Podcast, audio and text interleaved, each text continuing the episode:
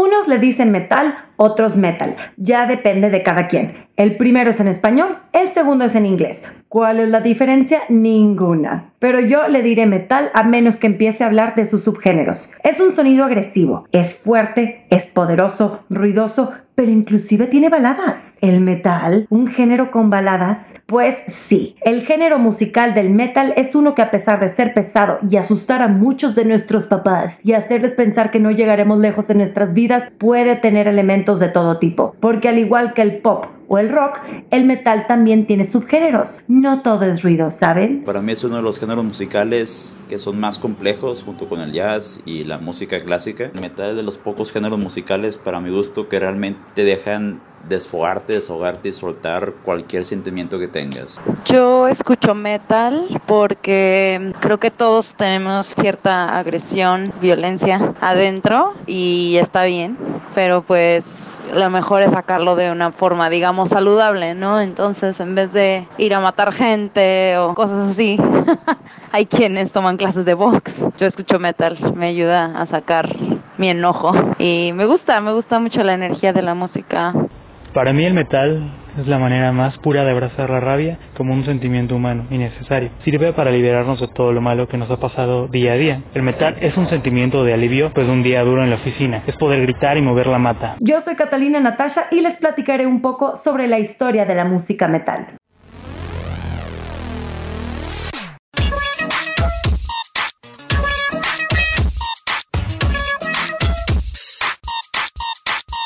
Cuando uno menciona Inglaterra, muchos pueden pensar inmediatamente en los clichés de la reina Elizabeth y compañía, el camión de dos pisos, el té por la tarde, mm, o los campos en donde Elizabeth Bennet y el hermosísimo de Mark Darcy se encuentran y aceptan el amor del uno por el otro por fin. Cuando uno menciona la música de Inglaterra, a muchos lo que se les viene a la mente por default son los Beatles, Elton John, Oasis, las Spice Girls, entre otros. Pues déjenme les digo de una vez que no todo lo que salió de Inglaterra fueron modales propios, colonización y Tan France de Queer Eye. En Inglaterra nació el mismísimo género del metal. Viajemos no mucho en el tiempo. El lugar, Birmingham, el año 1968. Fue en esta ciudad inglesa que vio nacer a una de las bandas pioneras del sonido agresivo que poco a poco iría tomando forma hasta poder llegar a tener su propio género musical. Se trata de Black Sabbath.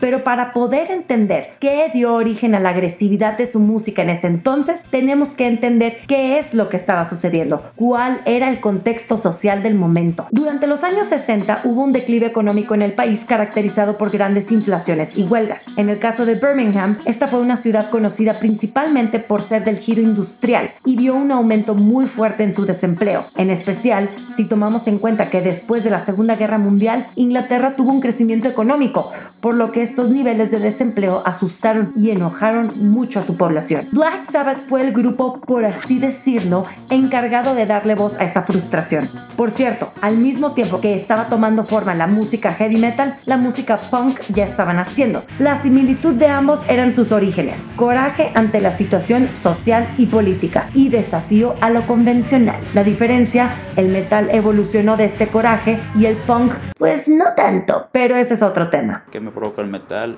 Me libera mucho lo que tengo en ese momento dentro de mi cabeza. Pueden ser enojos, amores, desamores. El metal se presta mucho para sacar todo lo que tienes dentro de ti. Pues me provoca ponerme en ese mindset, ¿no? En el mindset de, de moverme, de actuar. ¿Y a qué edad lo empecé a escuchar? Bueno, fue como a los 12, 13 años, que fue como mucha información que me llegó de varios lados entre metal clásico, metal gótico, black metal, metalcore y hardcore. Entonces, pues los fui digiriendo uno a uno y ya fui agarrando lo que más me gustaba. Como a los 5 o 6 años me acuerdo que mi hermano de vez en cuando escuchaba Marilyn Manson. Me gustaba la tonada, pero no le hacía mucho caso, así que realmente lo empecé a escuchar como a los 11, 12 años.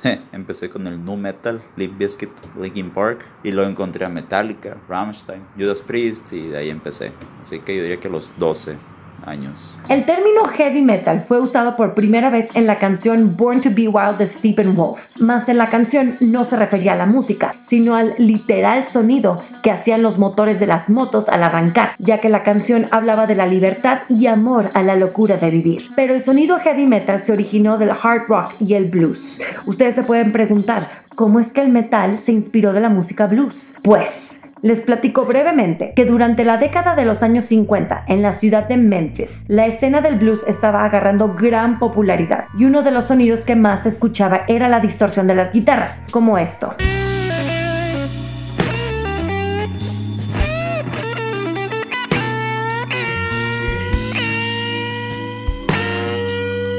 Este sonido se usaría también en el muy popular género entre adolescentes de los años 60 llamado surf rock.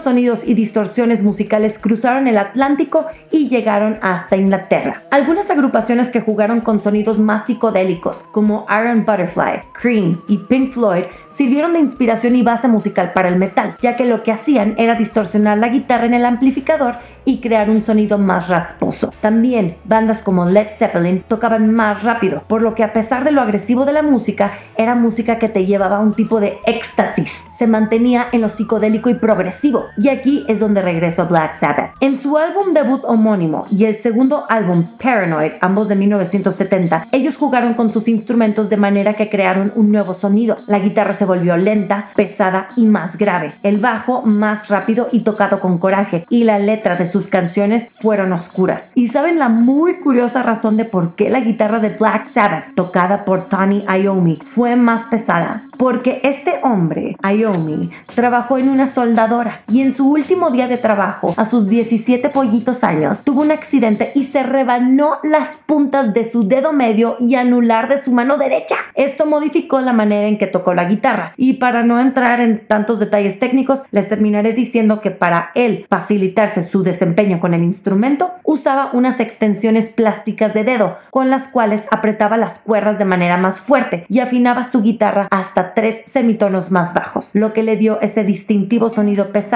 y que serviría como parteaguas en el mundo de la música. Ahora, por razones de copyright o derechos sobre la música, no puedo ponerles música de ellos, pero por favor escuchen las canciones Paranoid y Iron Man. Estos cuatro amiguitos ingleses estaban adelantados a su época definitivamente. Y para los que dicen, ay, ¿eso qué? Ese sonido ya lo he escuchado mil veces. Pues mijito, si estás consciente del contexto musical y época en la que surgió esa música, te darás cuenta que todo lo que escuchas ahorita de música pesada se dio gracias a estas bandas. Tiraría el micrófono para hacer mic drop, pero luego no me escucharían bien, ¿verdad? Y sí, la rola de Iron Man es la rola que se usó en la película de Iron Man, pero, pero, no fue escrita ni creada pensada en el personaje del cómic. Aunque debo decir que es una super coincidencia que Tony Stark nació en 1970 y Iron Man se lanzó como sencillo en 1970. Hmm.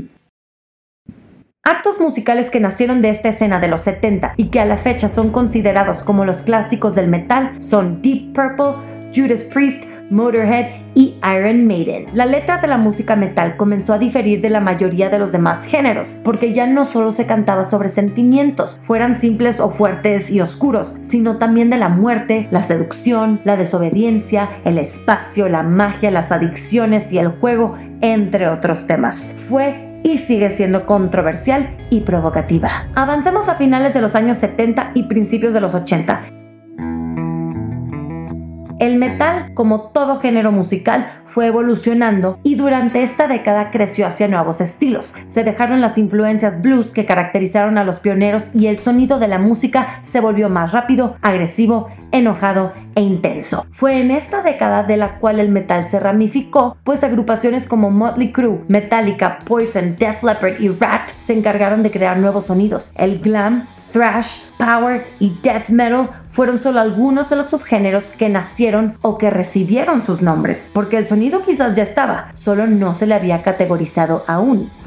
Aerosmith es un gran ejemplo del glam metal y glam rock, pues algunas de sus canciones tienen riffs de guitarra y coros estilo pop, mientras que los integrantes de la banda portaban vestimenta llamativa y gran cabello. Twisted Sister, Alice Cooper, Van Halen y por supuesto que Motley Crue fueron otras bandas de este género que sin duda lo explotaron y disfrutaron de su fama de manera excesiva. Luego tenemos el thrash metal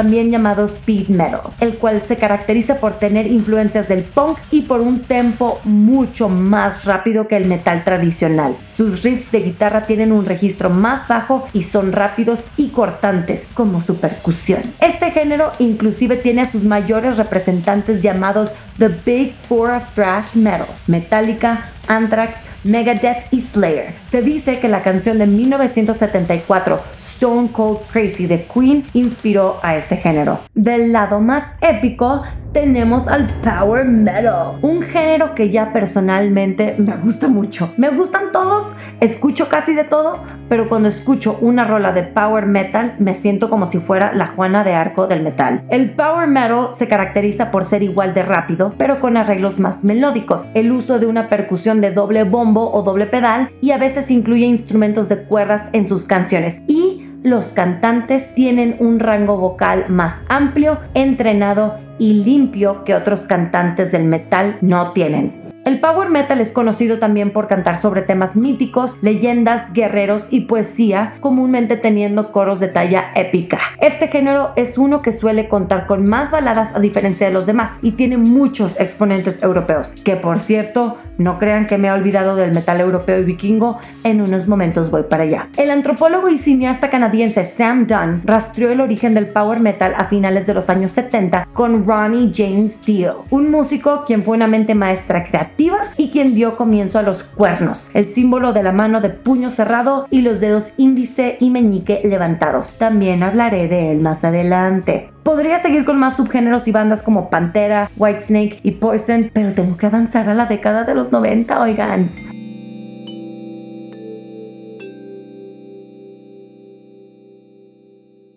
En los 90 se desarrollaron otros géneros musicales fuertes como el grunge, new metal y black metal. El grunge, nacido en Seattle, podría ser el subgénero más suave del metal, pues a diferencia de los otros, este arrastra las guitarras y regresó a un tempo más lento. Las voces de los cantantes se caracterizaron por ser rasposas y la letra por cantar sobre adicciones, depresión, frustración y coraje. En cuanto a la moda, este fue como un laissez-faire, un déjalo ser, o sea, ponte lo que te caiga encima, comúnmente los primeros pantalones que te encuentres y camiseta, y no importa cómo traigas el pelo, tú salte así a tu casa. O sea, yo en prepa. Las bandas más representativas del grunge son Nirvana, Pearl Jam, Alice in Chains y Soundgarden.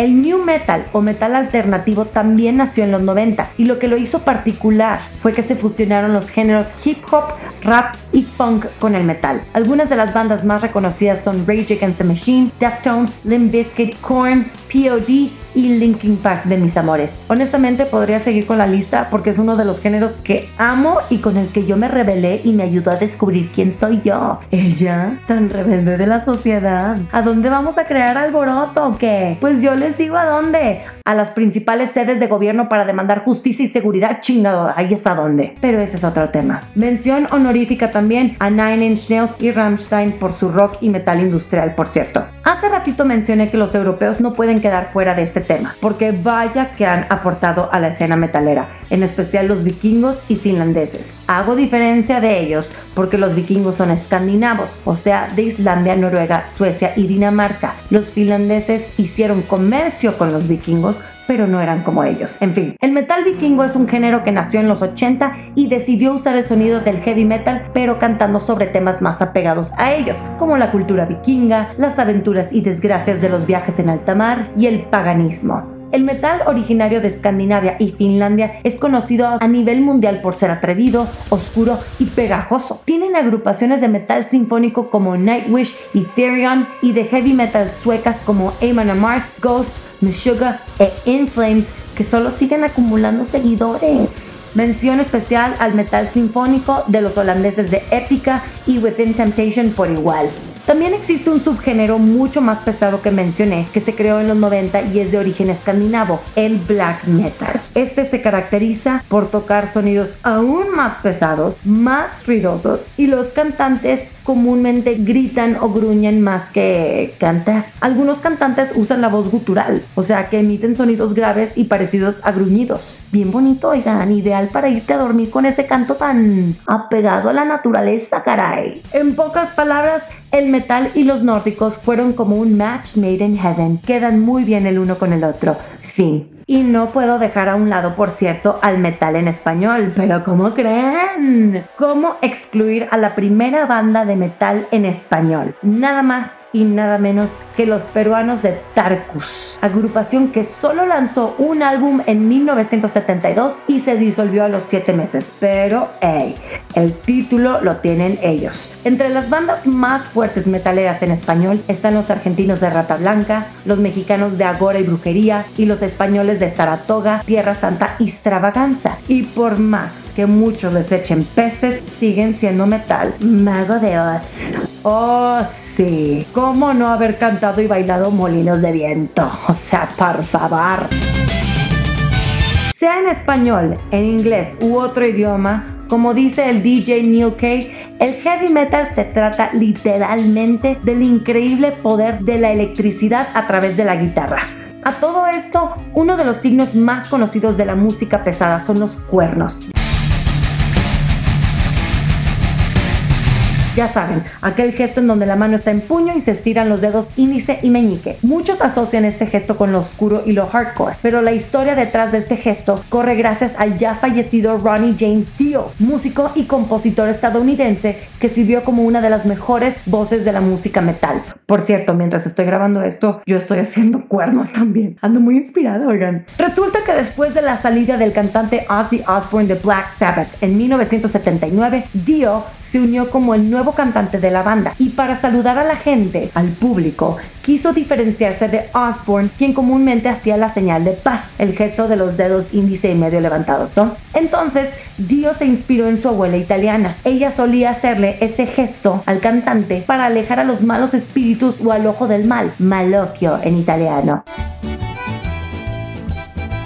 Por eso, para muchos metaleros, ese gesto se conoce coloquialmente como maloy o solo le dicen cuernos, horns. El gesto se popularizó tanto que fue adoptado por la comunidad de música pesada y el resto es historia. Ay, esos metaleros tan lindos, limpiando malas vibras con sus cuernos. Y por supuesto, antes de terminar este episodio sobre la historia del metal, debo mencionar algo que también es de suma importancia para el género musical, su presencia visual. Y por esto me refiero a la imagen y estilo de vida del metal. Para empezar, el logo de la banda. Ninguna, absolutamente ninguna banda de metal puede existir sin tener un logo puntiagudo o agresivo a la vista o que denote lo ruda que es su música. Fíjense en los logos de bandas como Metallica, Iron Maiden, Megadeth, Slayer, Judas Priest y Led Zeppelin por mencionar algunos. Los diseñadores que crearon los fonts de esas bandas fueron unos genios. Los logos diferían del resto de las bandas y son únicos. Otro detalle, las portadas de los discos de las bandas. Cuando llegaron los 70, estas se tornaron muy rudas u oscuras. Oscuras en el sentido que muchas hacían ilusión a la brujería, a Satán o a demonios. Es por eso que se empezó a tener la idea de que la música metalera del diablo no es del diablo, a menos que ya la banda cante sobre abrir portales del infierno, qué sé yo, pues qué te digo, si no lo puedes controlar ni para qué te metes, ¿verdad? Otras portadas rudas incluían la navaja de un rastrillo o un avión a gran velocidad o los cuatro elementos de la tierra, a águilas o a los integrantes viendo a la cámara de manera seria y retadora. Y como en todo género musical, se desarrolla también una estética que lo caracteriza. El cabello largo que portaban los hippies y psicodélicos en los 60 nunca se cortó, solo se transformó y los pantalones de mezclilla y botas que fueron consideradas como estética del trabajador industrial se adoptaron y usaron como la estética del metalero. Y ya ven cómo hay bastante amante del metal que usa chamarras de cuero negro o pantalones y cadenas y estoperoles. Pues déjenme les digo que fue Rob Halford, cantante de Judas Priest, el pionero en usar esta vestimenta, porque Halford, quien asistía a los bares gays de Londres y siendo amante del cuero y la estética sadomasoquista, decidió incorporarla a su persona musical, algo que traspasó de la música y llegó a formar parte de la vestimenta de un día común y corriente de la gente. Porque el metal ya no es solo música, puede ser también un estilo de vida.